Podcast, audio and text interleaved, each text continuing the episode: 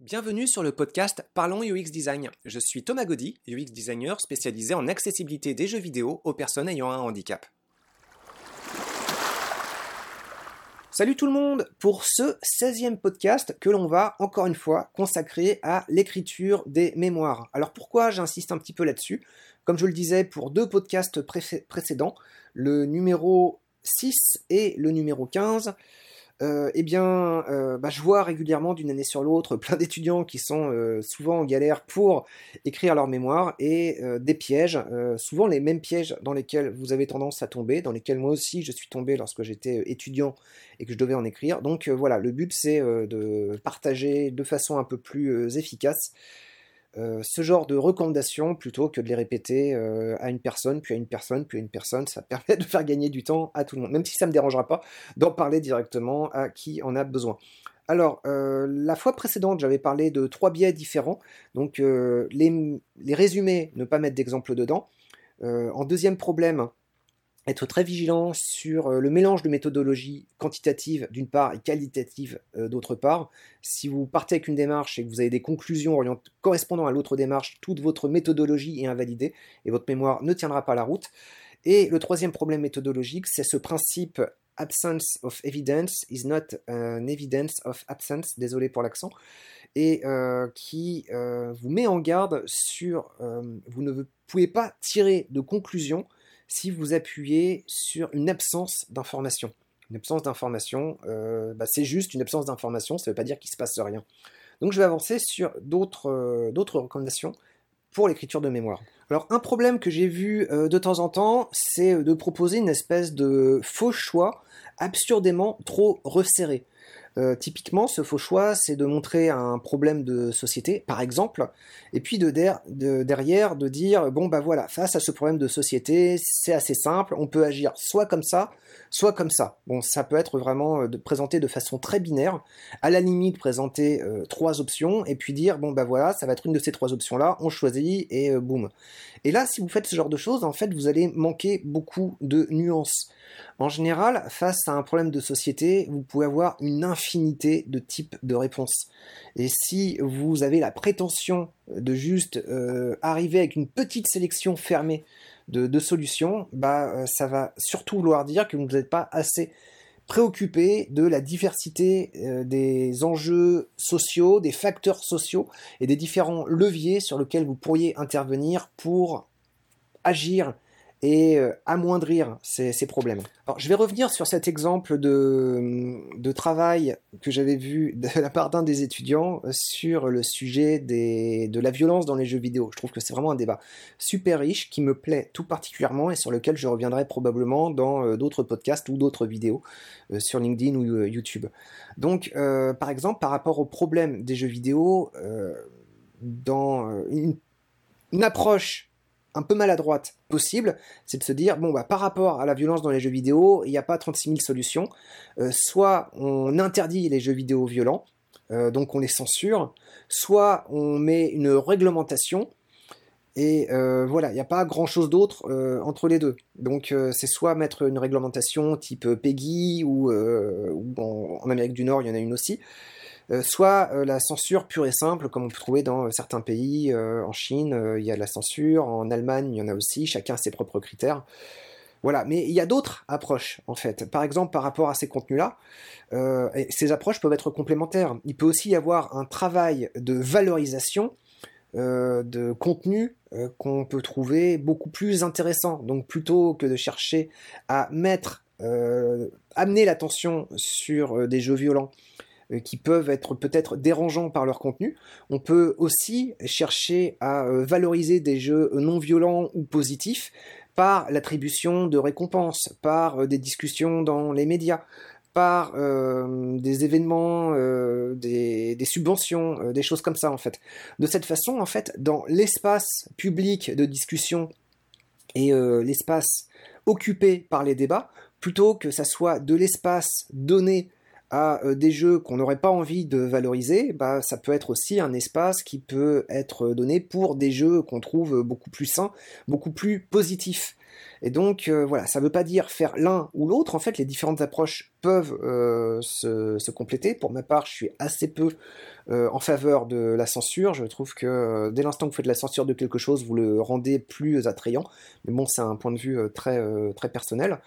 Et concernant les principes de réglementation, par exemple, quel type de public peut jouer à quel jeu en fonction de quels indicateurs d'âge et quels indicateurs de thématique sur les jeux, bah, il peut y avoir différentes euh, possibilités.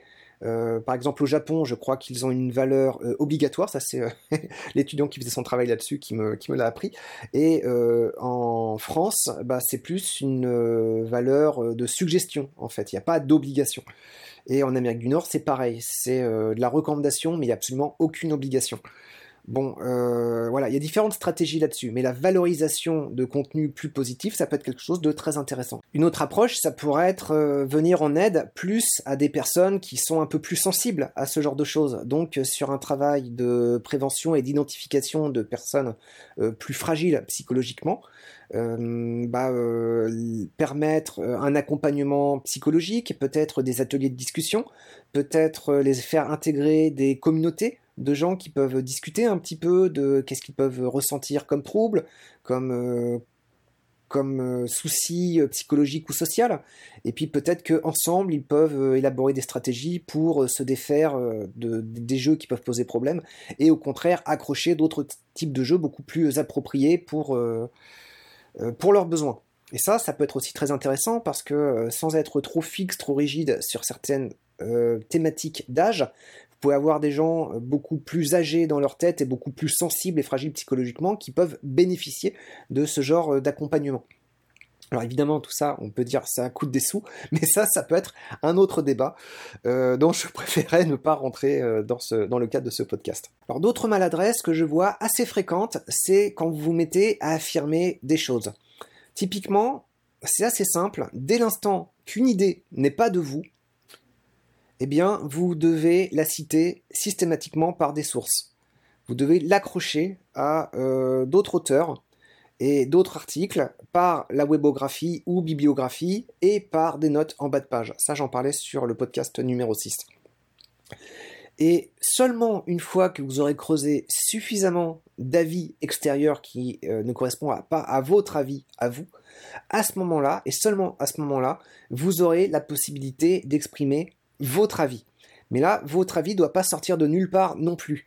Euh, votre avis, vous devez le sortir en considérant que euh, bah, il ne rejoigne pas l'avis de quelqu'un d'autre qui l'aura exprimé préalablement. Parce que sinon, c'est plus votre avis, c'est l'avis de quelqu'un d'autre qui a déjà pris la plume avant vous.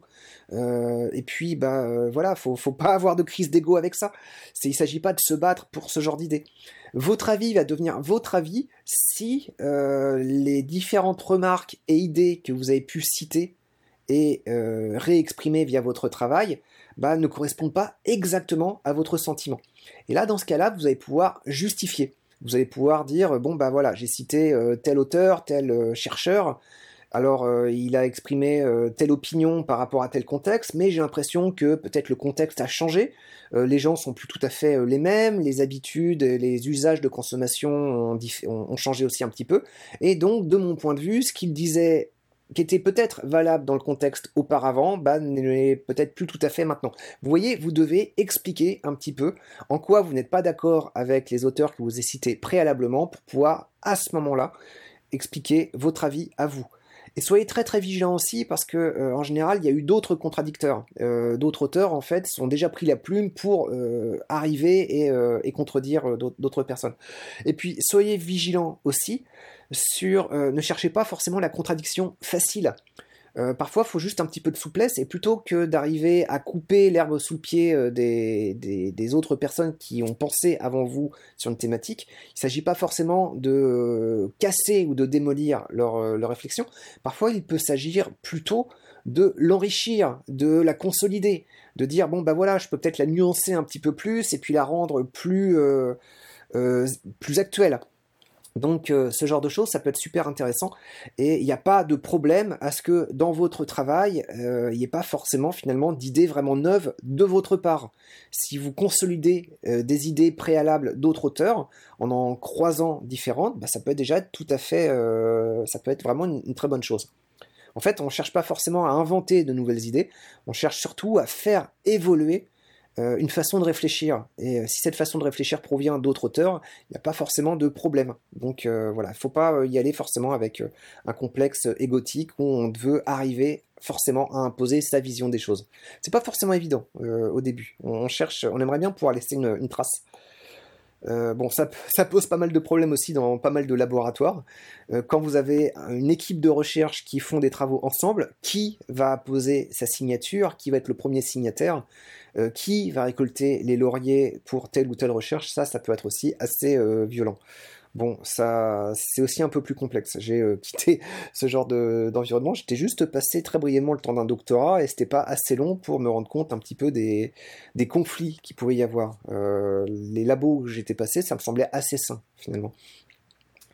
Alors, le dernier conseil pour euh, ce podcast, c'est sur la façon de bâtir vos hypothèses. Euh, donc vous allez partir probablement sur l'élaboration d'une hypothèse, un protocole, et cette hypothèse, vous pouvez chercher à répondre par oui ou par non. Rappelez-vous, hein, le comment, euh, souvent c'est une question trop ouverte, trop ouverte, et ça va être un petit peu délicat d'y répondre euh, de façon satisfaisante. Si vous posez des hypothèses de travail pour lesquelles la réponse peut être oui ou non, ça va déjà être un peu plus facile, même si ça restreint un petit peu le champ si c'est peut-être un petit peu moins euh, stimulant en termes d'ouverture sur les problématiques sociales. Alors voilà, encore une fois, je me base euh, en exemple sur un de ces mémoires qui me sont passés devant pour l'élaboration de ces podcasts. Donc j'étais tombé sur des hypothèses qui étaient un petit peu brutales et absurdes. Alors je reprends encore la thématique des jeux violents. Donc l'étudiant m'écrivait Le jeu vidéo est seul responsable de comportements violents par les joueurs. Première hypothèse. Alors, c'est une hypothèse qui part mal, en fait, parce que. Euh, bah parce qu'on peut pas dire oui ou non. Le jeu vidéo est-il seul responsable de comportements violents par les joueurs? En fait, euh, elle est absurde dans le sens où euh, on est tellement influencé par tellement de choses dans notre vie pour nos différents comportements, qu'ils soient violents ou non, que dire que pour les comportements violents, le jeu vidéo est seul responsable, de toute façon, c'est absurde c'est quelque chose euh, qui, est, trop maladroit et en fait chercher à répondre à cette hypothèse-là dans votre travail, c'est juste euh, perdre de l'énergie pour, euh, pour rien en fait. Il vaut mieux considérer un peu mieux cette question de départ et, et puis essayer de formuler cette hypothèse de façon un, peu plus, un peu plus délicate. Donc, il vaut mieux partir sur le, postulat que nos comportements dépendent euh, d'un agglomérat de stimulation euh, familiale, sociétale euh, et personnelle aussi, et que de toute façon, voilà, ce qui forge nos comportements, c'est quelque chose de très très riche, il y a une infinité de facteurs là-dedans. Donc de toute façon, vouloir présenter un média ou une source d'apprentissage unique comme étant la source unique d'un comportement, ça n'a pas de, sens. Alors évidemment, pour appuyer un petit peu cette euh, réflexion-là, euh, c'est mieux de citer quelques auteurs derrière. Donc euh, très rapidement, j'avais parlé de Bernard Stiegler. J'aime vraiment beaucoup cet auteur-là, mais il peut y en avoir beaucoup, beaucoup, beaucoup d'autres. Donc pour que ça fasse sens, évidemment, un petit travail de recherche préalable, ça ira très très bien. Peut-être qu'une façon un peu plus délicate et nuancée serait de partir d'une hypothèse très générale, dans quelle mesure le jeu vidéo est responsable de la mise en place d'un comportement violent? Mais là, attention, avec dans quelle mesure euh, bah, on arrive encore sur quelque chose de trop large? Donc cette hypothèse, faut pouvoir l'affiner un petit peu. Et pour affiner cette hypothèse-là par quelque chose de binaire, il va falloir être très très précis sur le protocole. Donc euh, il y a un chercheur du nom de Anderson qui faisait pas mal de recherches sur les jeux vidéo. Euh, alors c'est un avis très personnel, mais euh, je, n'aime pas ces recherches en fait, parce que autant au niveau du protocole, c'est intéressant de voir comment il les met en place, autant je trouve qu'au niveau de la généralisation de ce qu'il observe comme résultat, il a tendance, enfin en tout cas il avait tendance à conclure dans les quelques travaux que j'avais pu lire à l'époque, ça remonte à longtemps hein, les, les, travaux d'Anderson sur la violence dans les jeux vidéo, il avait tendance à conclure que à conclure que le jeu vidéo pris dans sa globalité, le média était euh, toxique pour euh, il, était un révélateur de violence et je trouvais que c'était vraiment euh, il y avait un gros gap d'interprétation entre les observations qu'il pouvait faire et puis ce qu'il pouvait en tirer derrière. Comment est-ce qu'on peut plus opérationnaliser cette hypothèse de départ sur la violence des jeux vidéo qui serait beaucoup trop large? Donc il faut avoir une hypothèse qui soit plus binaire, euh, est-ce que le jeu vidéo est responsable d'un comportement violent ou pas, mais dans un contexte vraiment très très précis? voici euh, un exemple de, comportement. Donc euh, on peut jouer à un jeu qui serait pas forcément gore à la base, mettons même pourquoi pas un Mario, mais un niveau assez rude de Mario, type un niveau fait par des joueurs un peu sadiques sur Super Mario Maker. et puis, à disposition, dans la salle de test, on peut placer un fidget. Euh, un fidget un peu fragile aussi. Dès l'instant qu'on s'excite un peu trop sur le fidget, ça le casserait. Et puis euh, le testeur, on lui dit voilà, bon bah là t'as un fidget à ta disposition, t'hésites pas à l'utiliser, si tu le casses, c'est pas grave. Mais ce qui nous intéresse vraiment, c'est ta partie de jeu. Donc tu vas jouer, mettons, une demi-heure pour essayer de résoudre euh, ce niveau super ardu de Mario Maker. Et puis, bah, on va voir simplement si bah, les joueurs qui terminent euh, ce jeu vidéo ont envie de se défouler et cassent le fidget par rapport à d'autres joueurs qui seraient eux dans un groupe témoin et euh, qui feraient euh, un niveau de Super Mario Maker mais un niveau de difficulté beaucoup beaucoup moindre. Et voilà, ça permettrait de voir si le jeu vidéo est responsable d'un comportement violent, mais d'affiner la réflexion aussi, parce que dans les deux cas, ce serait un facteur du jeu vidéo. Ce serait un niveau de difficulté et puis la violence, ce serait un comportement violent, mais sur quelque chose d'anodin et assez facile à observer parce que euh, le fidget est là pour se défouler et ça permettrait de, voir s'il y a une petite pulsion. Et puis ça permettra aussi de dire si c'est à court terme ou à plus long terme. Peut-être que le fidget, vous pouvez le donner au testeur et voir ce qu'il va en faire. Euh, au bout de, quelques temps. Mais euh, ça, plus les études vont être sur le long terme, plus ça peut être super difficile.